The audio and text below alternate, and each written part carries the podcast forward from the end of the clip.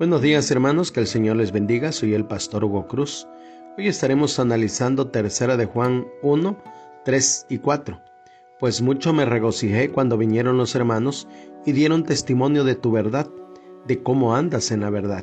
No tengo yo mayor gozo que este, el oír que mis hijos andan en la verdad.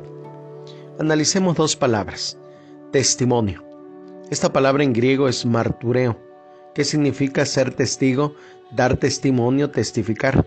En la voz pasiva significa tener buen testimonio o de buen testimonio. Hechos capítulo 6, versículo 3.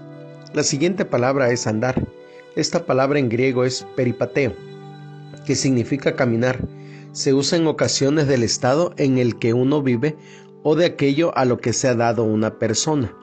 Por ejemplo, en Hebreos 13:9 figuradamente significando todo un conjunto de actividades de la vida individual, tanto de los irregenerados como del creyente. Se aplica a la observancia de ordenanzas religiosas, así como a la conducta moral.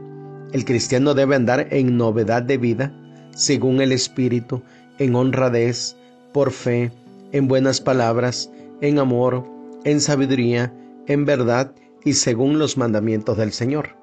El comentario diario Vivir dice, Juan estaba preocupado por el bienestar físico y espiritual de Gallo. Eso era un contraste directo a la herejía popular del día que enseñaba la separación de lo espiritual y material y menospreciaba el aspecto físico de la vida. Todavía hoy muchos caen en esa forma de pensamiento. Esa actitud no cristiana lógicamente lleva a una de dos reacciones. Primero, descuido del cuerpo y de la salud física. Y segundo, indulgencia con los deseos pecaminosos del cuerpo. Dios está interesado tanto en nuestro cuerpo como en nuestra alma. Los cristianos no debemos ser negligentes ni indulgentes con nosotros mismos, sino ocuparnos de nuestras necesidades físicas y disciplinar nuestro cuerpo de modo que podamos estar en las mejores condiciones para servir a Dios. La Biblia en lenguaje sencillo dice, algunos miembros de la iglesia vinieron y me contaron que sigues confiando en la verdad que Jesucristo nos enseñó. Eso me dio mucho gusto. Nada me alegra más que saber que mis hijos obedecen siempre a la verdad que Dios nos ha enseñado.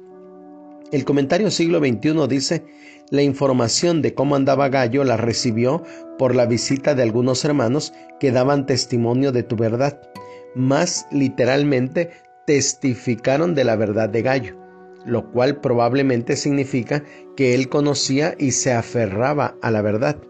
Que Gallo estuviera andando en la verdad significa que estaba progresando y esto le daba gran gozo al anciano.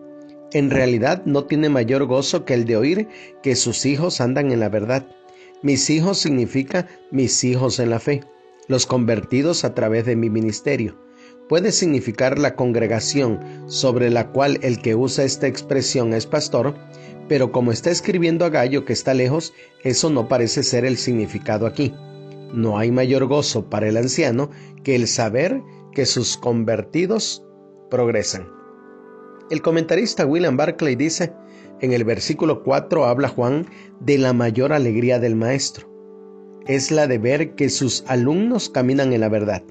La verdad no es simplemente algo que asimilamos intelectualmente, es el conocimiento que llena la mente de una persona y la caridad que reviste su vida.